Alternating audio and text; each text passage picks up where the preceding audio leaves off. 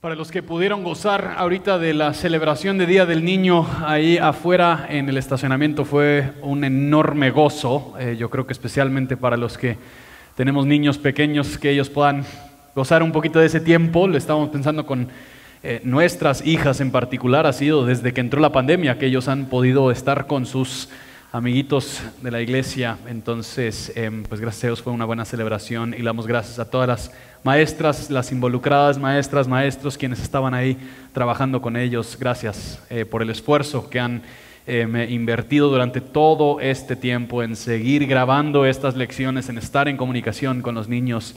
Gracias, de verdad, gracias eh, por el esfuerzo. Pongamos en pie y vamos a leer el pasaje del día de hoy. Colosenses capítulo 3, Colosenses capítulo 3 versículo 1 al 11. La palabra del Señor dice lo siguiente.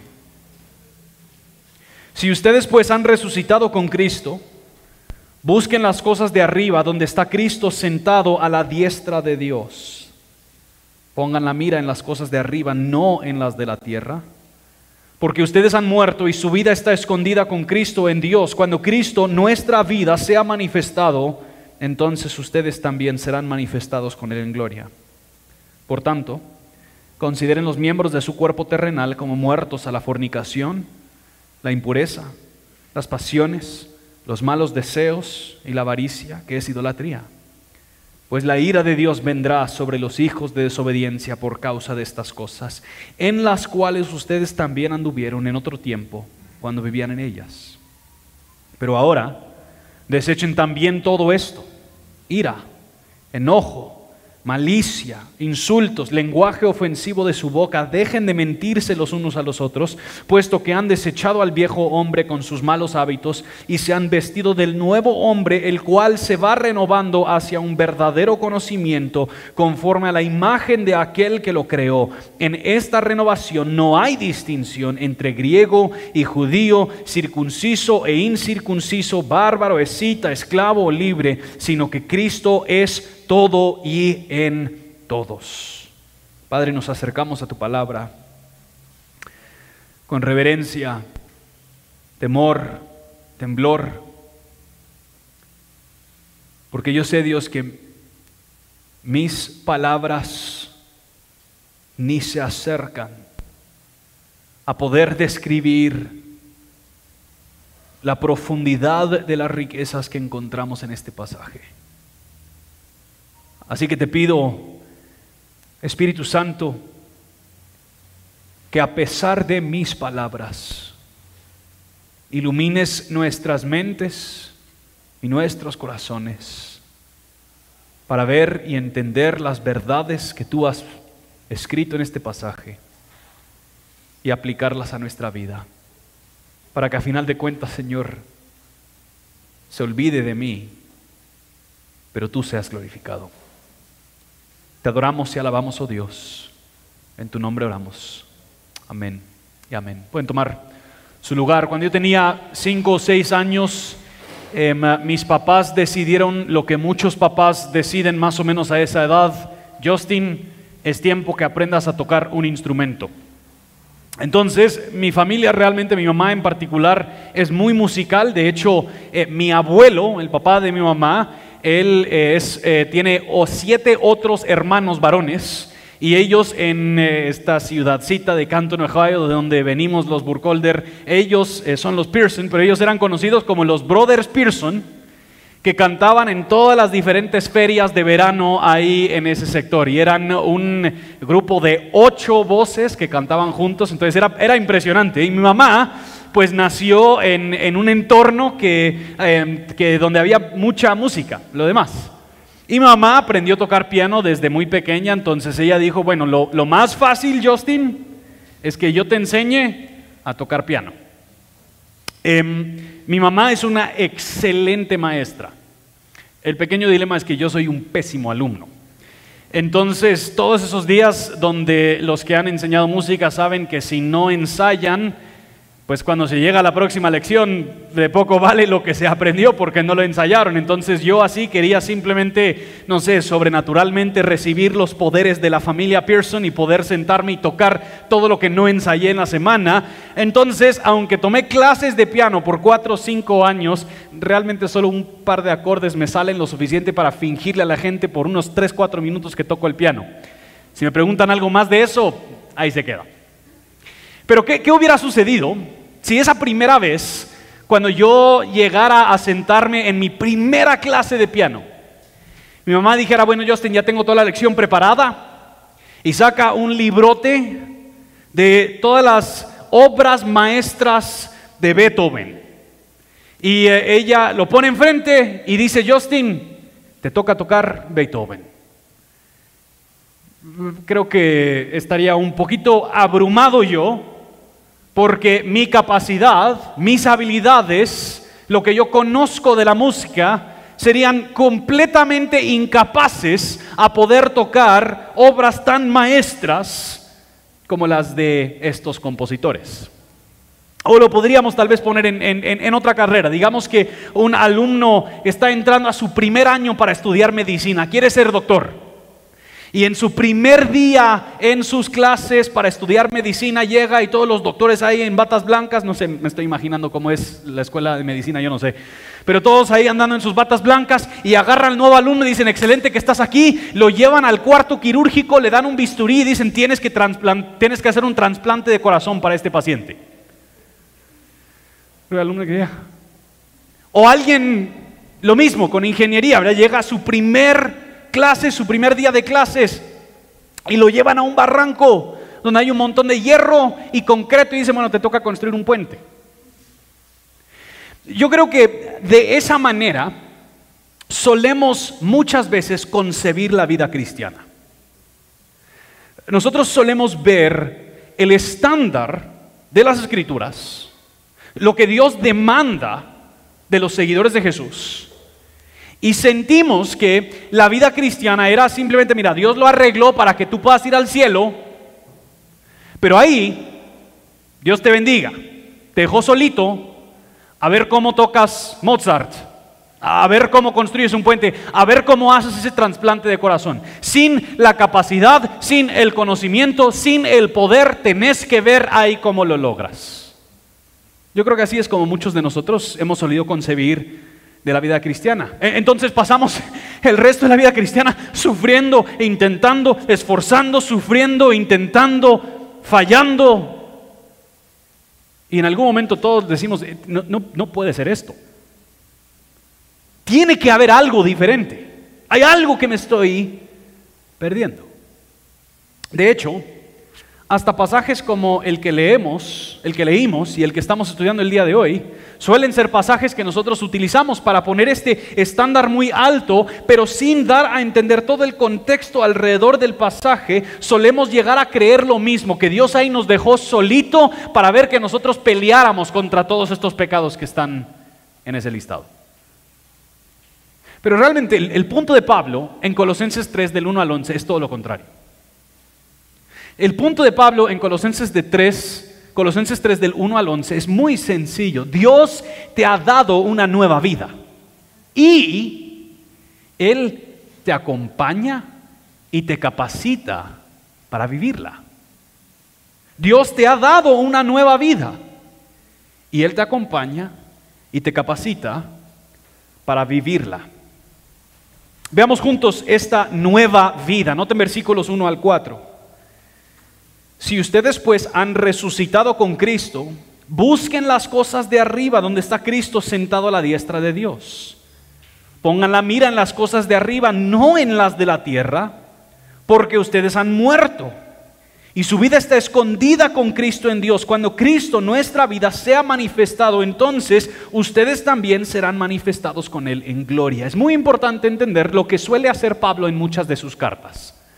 En muchas de sus cartas, él pasa la primera mitad de la carta hablando de conceptos teológicos, destacando ciertas verdades como lo ha hecho en los primeros dos capítulos de Colosenses, de esta idea de que Dios ha triunfado en Cristo y que Cristo es supremo sobre absolutamente todo. Y él ha venido destacando esta idea durante todos estos primeros dos capítulos y luego Pablo llega más o menos a la mitad de sus cartas y él gira, empieza a aterrizar el avión y él quiere explicarnos las implicaciones de nuestra vida si esas verdades son ciertas. Y eso es lo que Pablo está haciendo aquí. Él está diciendo, bueno, todo lo que nosotros vinimos hablando, si entonces estas verdades son ciertas en tu vida, y empieza a destacar en el próximo capítulo las consecuencias, las implicaciones de eso. Y él está primero hablando acerca de esta nueva vida, esta nueva realidad que experimentan aquellos quienes han confiado en esta noticia que es cierta en Cristo. Noten algunas de las frases que él utiliza. Versículo 1. Si ustedes pues han resucitado con Cristo. Versículo 3, ustedes han muerto y también su vida está escondida con Cristo. Versículo 4, Cristo es nuestra vida y cuando Cristo es manifestado, seremos manifestados con Él en gloria.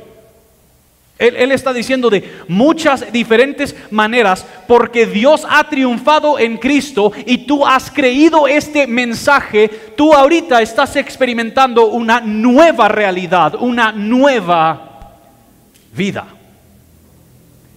en un sentido muy real, los que han confesado fe en Cristo pertenecen a una nueva realidad. Ha sucedido una transformación en nuestro interior de tal forma que ya no somos lo que éramos antes. Eh, Pablo nos dice que antes éramos muertos en nuestros delitos y pecados, sino que ahora hemos sido resucitados con Cristo. Y esta nueva realidad implica que ya no pertenecemos a las cosas terrenales como antes, sino que ahora los que han confesado fe en Cristo pertenecen a un nuevo dominio. Dice Pablo que hemos sido liberados del dominio de las tinieblas y hemos sido trasladados al reino del Hijo amado. En, un sentido, el que está en Cristo ha dejado atrás esta vida vieja, sus pasiones, y ahora ha pasado a tener una vida celestial,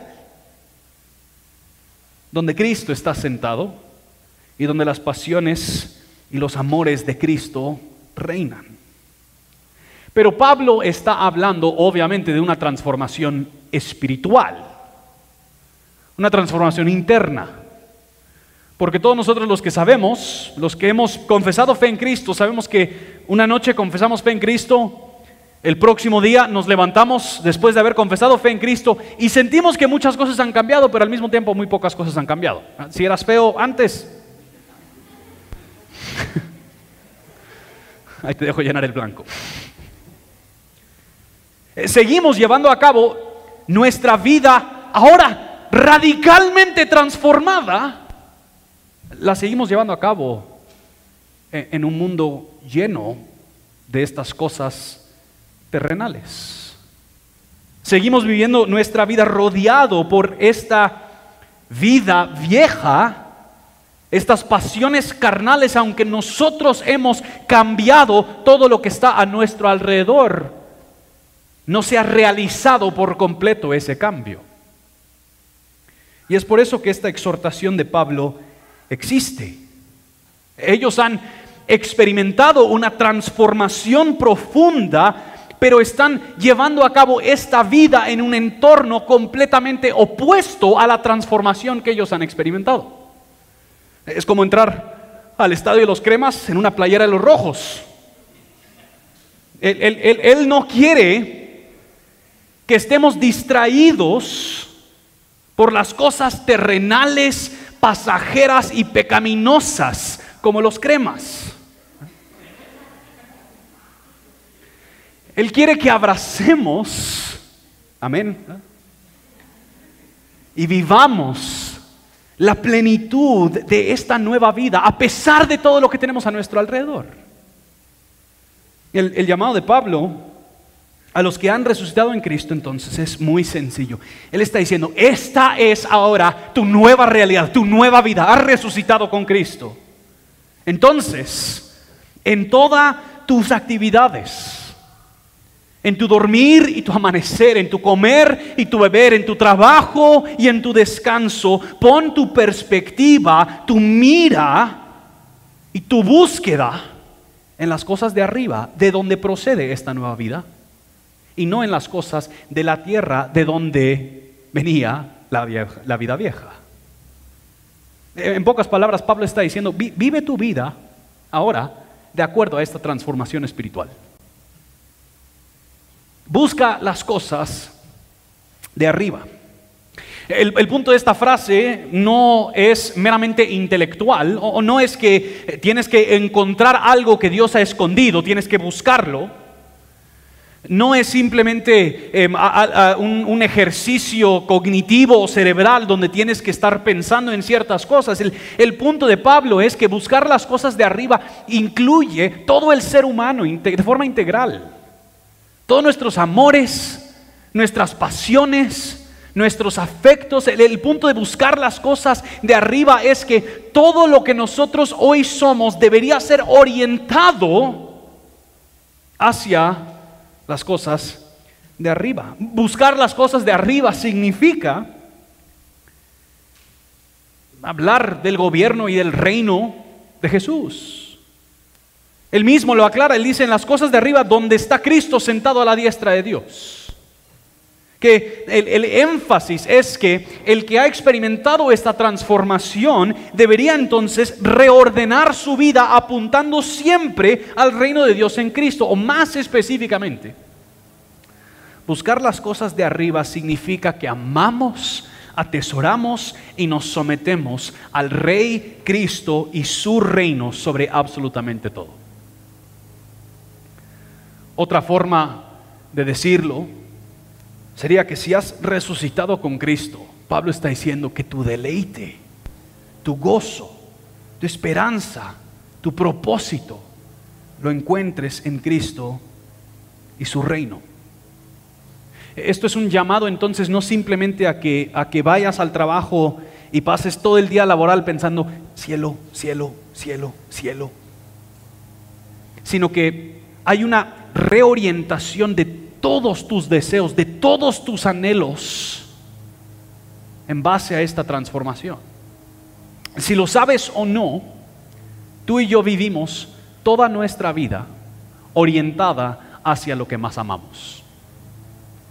Vivimos toda nuestra vida orientada hacia lo que más valoramos.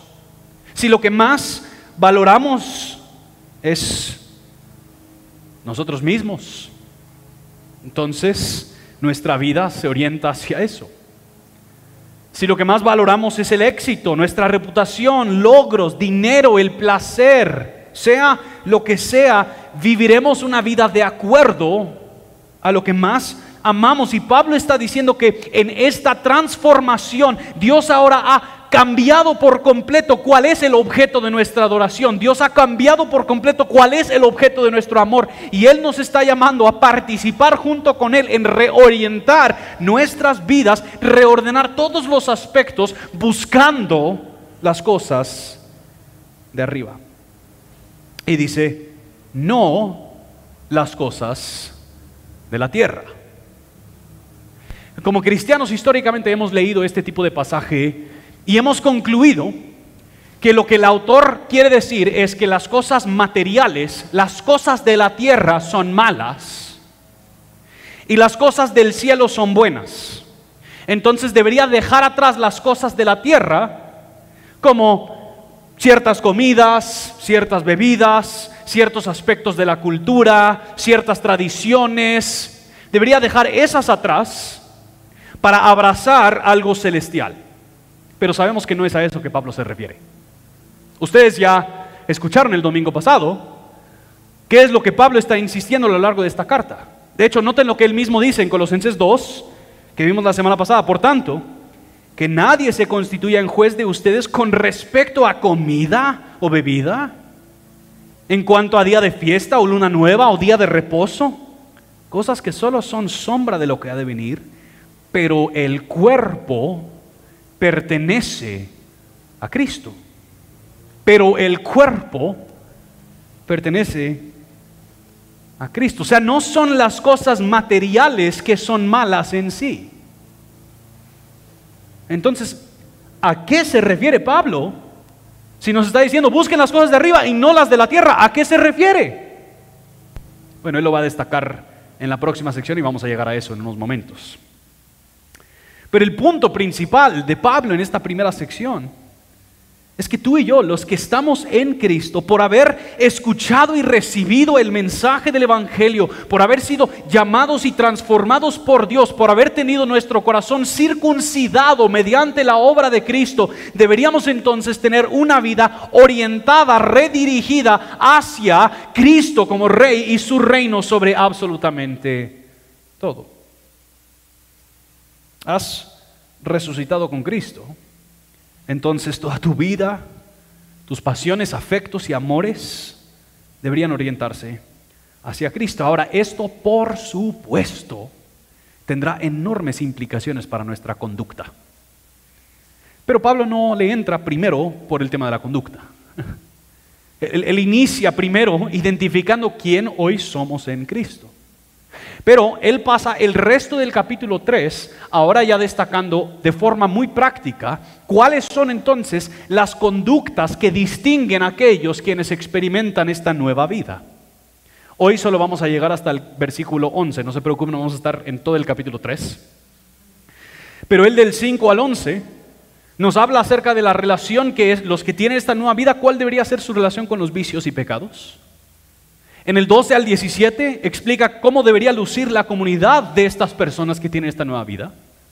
Y en el 18 hasta realmente el 1 del capítulo 4, él está hablando de las relaciones base de cualquier sociedad y cómo es que el cristiano entra a estas relaciones. Pero en nuestra sección, como digo, solo vamos hasta el versículo 11, donde Pablo empieza a destacar estas nuevas conductas, en particular habla de la relación que nosotros deberíamos tener con las cosas de la tierra. Y bueno, veamos versículos 5 al 7. Por tanto, consideren los miembros de su cuerpo terrenal como muertos a la fornicación, la impureza, las pasiones, los malos deseos, y la avaricia que es idolatría. Pues la ira de Dios vendrá sobre los hijos de desobediencia por causa de estas cosas, en las cuales ustedes también anduvieron en otro tiempo cuando vivían en ellas. Cuando Pablo se refiere a las cosas de la tierra, en primera instancia se refiere a nuestros actos pecaminosos, a las distorsiones, a los vicios la nueva conducta a la que hemos sido llamados si hemos resucitado con Cristo es una que mata aquello vicio o pecado en nosotros. El, llamado de Pablo es que si tú has resucitado con Cristo y estás buscando las cosas de arriba, entonces deberías matar el pecado del viejo hombre que está en ti. Ahora, realmente la traducción de la NBDA se los, se los puso light, así suavito. Porque en, esta versión dice, em, consideren los miembros de su cuerpo como muertos. Lo que Pablo literalmente dice, la primera palabra en la oración es maten, y es un imperativo, maten lo terrenal. Sería lo que Pablo está diciendo. Y luego él da este listado de lo que es terrenal. Él da cinco vicios en este versículo 5 y luego cinco otros vicios en el versículo 8. Y estos cinco, estos diez vicios que él explica en estos versículos son como una contraparte a las virtudes que luego él habla en versículo 12 al 17, pero van a escuchar eso la próxima semana. Pero él habla a estos, de estos vicios y a esto se refiere cuando él habla de estas cosas de la tierra. La primera que él menciona es la fornicación. Esta palabra, en el original, la palabra porneia, donde, de donde nosotros conseguimos nuestra palabra pornografía. Se refiere a toda distorsión sexual. Todo uso de nuestro cuerpo y nuestro potencial sexual que tuerce la belleza del diseño de Dios en el sexo. El problema no es el sexo. El problema, el problema es la distorsión de este, esta creación preciosa y hermosa de Dios. La impureza. Eso es un término más general para referirse a la corrupción en general. Todo aquello que no es recto, justo y honesto. Las pasiones. Esto se enfoca más en los deseos depravados del corazón, la lujuria, deseos de ira y maldad, pasiones torcidas. Los malos deseos. Esto ya se refiere a deseos malvados de causar daño, de violencia, de destrucción. Y la avaricia. La avaricia es simplemente ser insaciable, insatisfecho, descontento, independiente de cuánto tengas. Y Pablo aclara, y esto es idolatría. Es, es poner tu esperanza y tu confianza encontrar tu gozo y tu deleite en las cosas de la tierra y no en Dios. Y Pablo dice, estas cosas, mátenlas, mátenlas. Donde sea que veas rasgos de estos pecados en tu vida, elimínalas. Con tus ojos puestos en Cristo, con tus ojos puestos en las cosas de arriba, busca cómo exterminar los remanentes del viejo hombre que están en ti. Lo implícito, que Pablo no sale directamente a decirlo, pero lo implícito en este pasaje es que estos, estos pecados son de terrible peligro para el cristiano.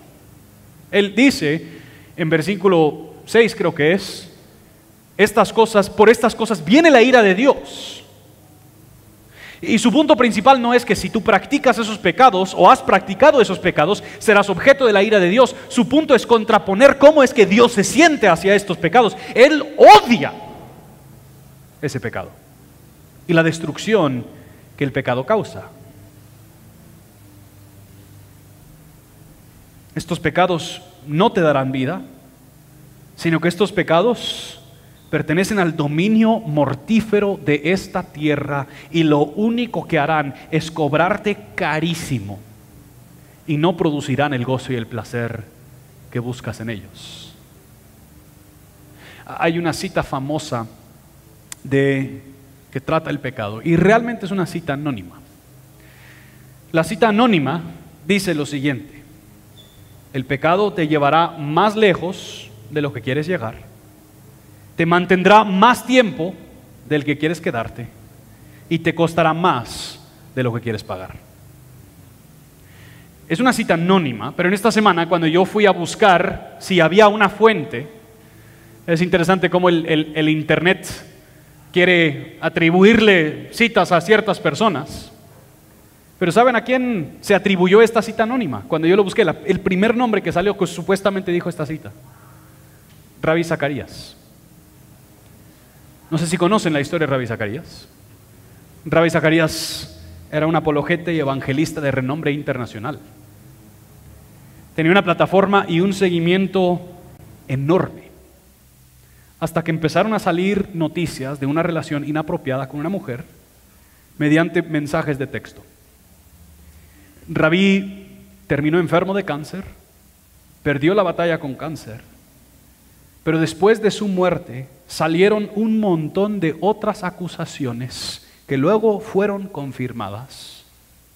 Él era el dueño de varios salones de masaje, donde él llegaba y usando su poder como líder espiritual, sus recursos como el dueño del local, les hacía sentirse cómodas a las masajistas hablando acerca de su vida espiritual y luego él llegaba a aprovecharse de ellas de formas horrorosas. Por supuesto que el pecado nos lleva más lejos de lo que quisiéramos llegar. Nos cuesta más de lo que queremos pagar. Pero el potencial para destruir nuestras vidas no es algo que viene con la fama o con el dinero Rabí y personas como él no son más expuestos necesariamente porque tienen una plataforma, sino que lo que Pablo está diciendo es que el potencial para destruirte y destruir tu familia sigue ahí en ti, en esta carne. Entonces haz morir lo que hay en ti. Con urgencia, elimínalo. Y si has resucitado con Cristo, el punto es que deberíamos estar en alerta, matando toda manifestación de lo terrenal que hay en nosotros el puritano John Owen escribió un libro y esto lo escribió hace 500 años, entonces no era tan creativos con los títulos de sus libros en ese entonces. Eh, su libro se trata de la mortificación del pecado y el título del libro es La mortificación del pecado. Pero él dice, su cita más, más eh, famosa de este libro, mata el pecado o el pecado te matará a ti. Más adelante él dice, el pecado apunta siempre a lo máximo. Cada vez que se levanta para tentar o seducir, si tuviera su propio camino iría al pecado más grande de esa clase. Todo pensamiento o mirada impura sería adulterio si pudiera, todo deseo codicioso sería opresión, todo pensamiento de incredulidad sería ateísmo si creciera hasta su cabeza. El pecado es como una tumba que nunca se satisface. Ahora, antes de que esto se siente demasiado devastador, es importante afirmar lo que Pablo está diciendo. Porque a, quién se está dirigiendo Pablo al escribir esto? Él se está dirigiendo a cristianos al escribir esto. Él ya ha afirmado que ellos han resucitado en Cristo. Pablo reconoce de entrada que los que están en Cristo seguirán luchando con estas cosas. E, el orden del pensamiento de Pablo es muy importante. Él inicia afirmando que han resucitado en Cristo. Él no está diciendo, si realmente crees que mereces esta vida nueva, tenés que asegurarte de matar todo el pecado que hay en ti. Sino que Él está diciendo, porque tienes esta vida nueva porque has resucitado con Cristo. Entonces haz morir lo que hay en ti. Cuando Pablo dice mátalo, no se refiere a una vez y ya, sino que hay una constante actitud de estar matando estos pecados, reconociendo que luchar con estos vicios y luchar con este, estos pecados serán una parte del resto de nuestra vida hasta que estemos con Cristo. Mis hermanos, eso significa que el cristiano no es el que ha dejado de pecar. El cristiano es el que, por la gracia de Dios, aunque caiga y falle, sigue haciendo guerra con su pecado. Ahora, esto no significa que todo es igual antes y después de Cristo. Antes luchábamos con pecado, ahora después de Cristo luchamos con pecado, entonces ¿qué diferencia hay? Pero eso no es el punto, porque sí ha sucedido un cambio. Eh, noten lo que dice el versículo 7, en las cuales ustedes también anduvieron en otro tiempo cuando vivían en ellas. El, punto de decir, en las cuales antes anduvieron, cuando vivían en ellas, es que antes de Cristo el patrón regular de su vida era estar inclinado perpetuamente hacia estas cosas terrenales. Pero como él explicó en Colosenses 2, ahora hemos sido circuncidados en nuestro corazón. Él ha operado y quitado esta inclinación perpetua hacia el pecado y por lo tanto ahora tú y yo somos libres para poder matar aquello que antes nos esclavizaba. Antes también anduvieron y vivían en ellas. No, no simplemente caían, sino que andaban de manera regular y constante. Siempre me imagino cómo ha de haber sido esa reunión de los colosenses la primera vez que se leyó esta carta. Y que alguien está parado ahí, la fornicación, la ira, la impureza, las pasiones, y antes ustedes también anduvieron en ellas. ¿Te imaginas los colosenses? ¿Yo? Yo creo que fue Juanito.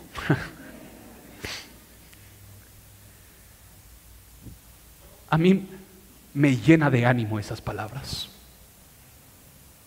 Me llenan de ánimo. Porque nos es muy fácil creer que el cristianismo es la religión para los buenos. Nos es muy fácil creer que el mensaje del cristianismo es para los que siempre han hecho las cosas en orden. Es para los que siempre se han portado bien. Tal vez se han enojado de vez en cuando en el tráfico, pero en general esas cosas así graves y groseras del mundo nunca. No, estos son los buenos. Pero Pablo está diciendo, así eran también ustedes. Les puedo decir una de las riquezas de, de poder ministrar en una congregación local y luego subirme aquí a predicar es que yo conozco por la misericordia de Dios las cosas que Dios está haciendo en sus vidas. Y es un gozo y una alegría ver a ciertas personas y saber en qué antes anduvieron. Y cómo es que Dios milagrosamente ha obrado en ellos. Pero no, no tengo que ir muy lejos que mi propia vida. A los seis años fui expuesto por primera vez a imágenes explícitas de índole adulta. A los 12 años estábamos en una reunión con unos adolescentes del colegio en alguna biblioteca y alguien había acceso a internet. Abrió también ahí imágenes explícitas de índole adulta. Eso, junto a mi propia inclinación pecaminosa, inició en mí una adicción que duraría por años. Que hasta el día de hoy considero que es una lucha. Que yo sé que yo tengo que hacer guerra afectó mis primeros años de matrimonio.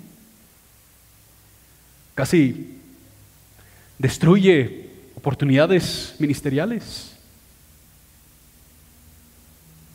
Pero cuando yo leo esto,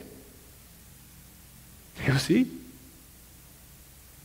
he visto el poder liberador, victorioso de Dios en sus vidas y en mi vida.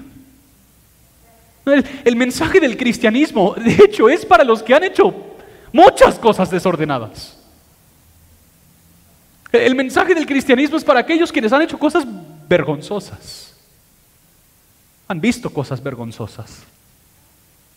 Han, participado en actos que no deberían. Han sido rebeldes, asesinos, ladrones, borrachos, adúlteros, quebrantados, humillados. De esas son las personas que Dios ha formado su familia. Estas son las personas que obviamente estaban muertos en sus delitos y pecados y no había ninguna otra alternativa a menos de que Dios en gracia los resucitara junto con Cristo. Y eso es lo que Pablo está diciendo. Ahora son nuevos. Maten aquello que sigue vivo del viejo hombre.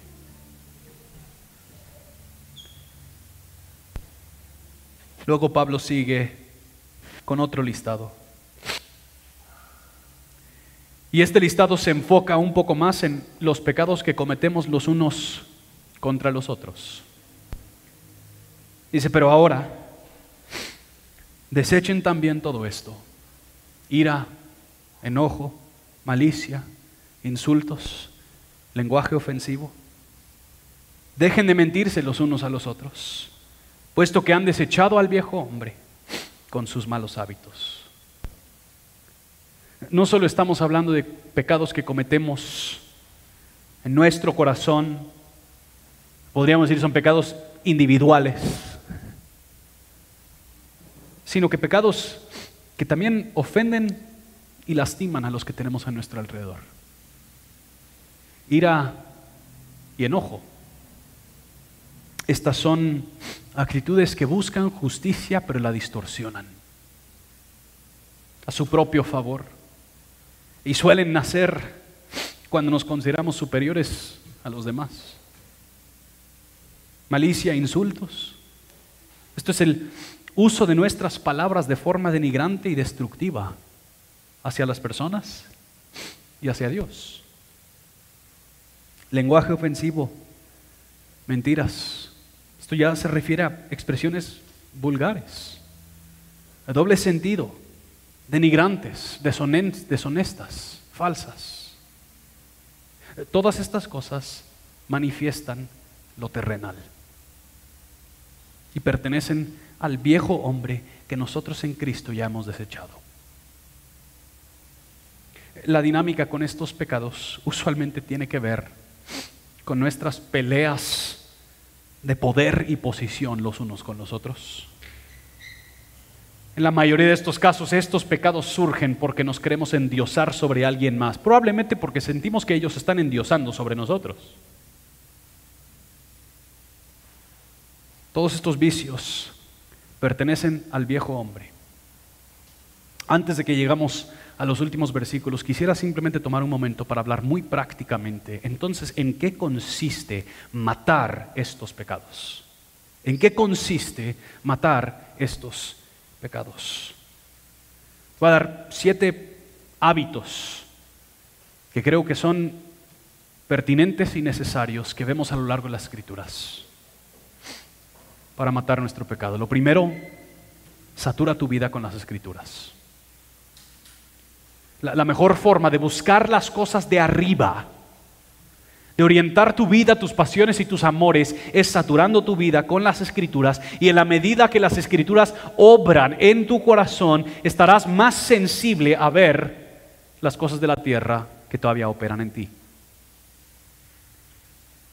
Número dos, confiesa a Dios y a comunidad cristiana. Yo sé que esta es la que más nos cuesta. Sentimos pena, vergüenza, pero pecado confesado es pecado que pierde poder. Lo, lo, traemos a la luz, lo sacamos de la oscuridad y lo confesamos a Dios y a hermanos o hermanas maduras en la fe quienes puedan caminar con nosotros. De hecho, eso sería el, tercero, rinde cuentas, no simplemente lo hables una vez, asegúrate que ese pecado se queda en la luz. Que puedas seguir hablando de ella, que puedas seguir tratando ese pecado. No, no dejes que el pecado regrese a la oscuridad. Número cuatro, restringe tu acceso. Limita tu habilidad de perseguir ese pecado. Yo les conté un poquito de mi historia, pero no fue hasta que yo confesé y empecé a hablar abiertamente de esto. Y también restringí toda posibilidad que yo tengo para ver algo que no debería, que no empecé a ver victoria. Número 5. Evalúa tus motivos. A menudo buscamos el pecado como un sustituto barato de Dios. ¿Qué es lo que buscas en este pecado que realmente Dios ya te ha dado en Cristo? Número 6. Satura tu vida en las escrituras. Memoriza, lee, medita en escrituras que traten y hablen acerca de ese pecado. Y número 7 Repite el 1 al 6 hasta que Cristo vuelve. Pero si eres como yo, has de pensar, Justin, qué, qué bonito se suena cuando tú lo explicas.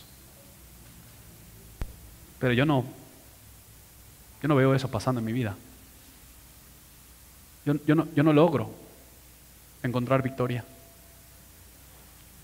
Estoy cansado de caer y caer y caer en lo mismo.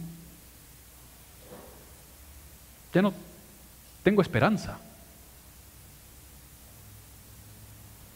Yo creo que en el versículo 10 Pablo nos explica por qué realmente nuestra lucha con el pecado no es una lucha desesperanzada. Es una lucha saturada de esperanza. Porque él, él dice, en el versículo 10.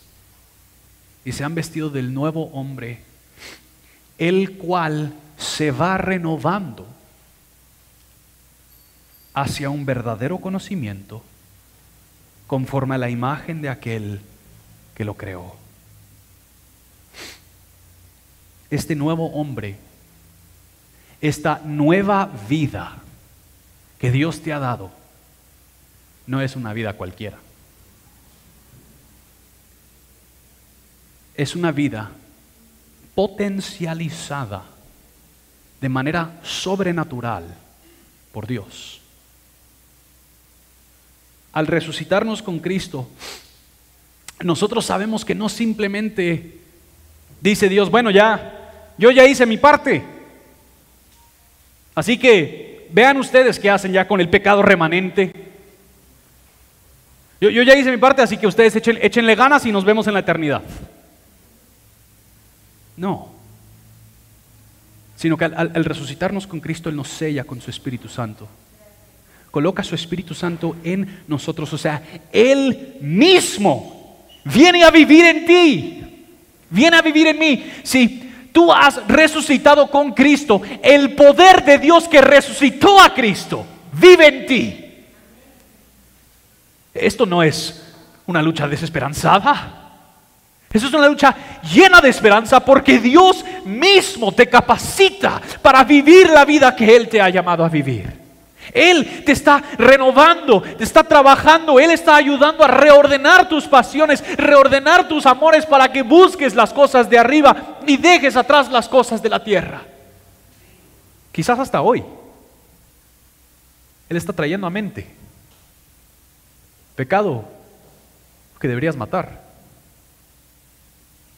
eso no es simplemente tu mente creativa, es el Espíritu Santo, que está redarguyendo, está convenciendo, está obrando para que trates, confieses, rindas cuentas, obres, mates el pecado. O sea que el que hoy lucha con el pecado menos que otros, no se puede jactar. A eso se refiere Pablo con versículo 11. Ya, ya, ya en esta renovación no hay bárbaro ni escita, no hay judío, no hay griego. O sea, todos son parejos porque Dios es quien está haciendo la obra. No, no podés decir, es que yo, qué lástima que tú todavía seguís luchando con eso que yo ya vencí. Es absurdo. Si fue Dios ¿Quién lo hizo? Pablo dice en 1 Corintios 1, la justificación es de Jesús, la santificación es de Jesús para que el que se gloría, se gloría en Dios. Si hoy luchamos menos con el pecado, eso no se debe a tu disciplina, a tu esfuerzo. Eso se debe a que el Espíritu Santo ha estado renovando, redarguyendo, corrigiendo, empoderando para que vivas en victoria. Eso no significa que no hay esfuerzo, pero todo el esfuerzo que hay, ves para atrás y te das cuenta que fue por el poder del Espíritu Santo.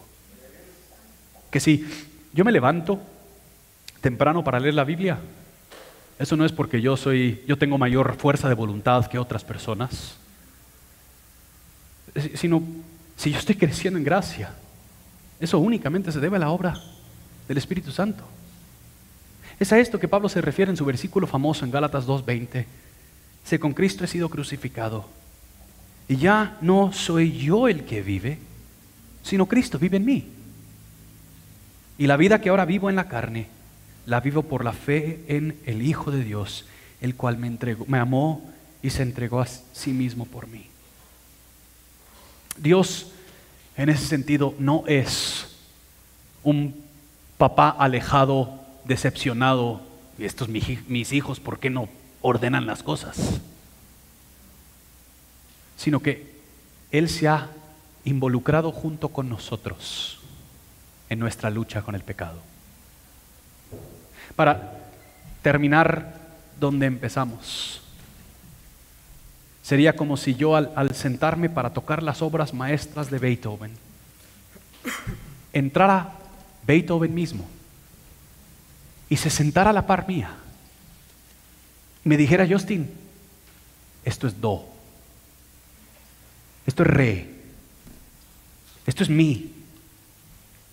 Y, y, poco a poco me va instruyendo en cómo tocar el piano hasta que años después yo logro tocar estas obras maestras que Él mismo diseñó. Dios no simplemente te ha tirado al agua y te dice, mira, ahí ves qué haces, sino que en el Espíritu de la venido se ha sentado la par tuya.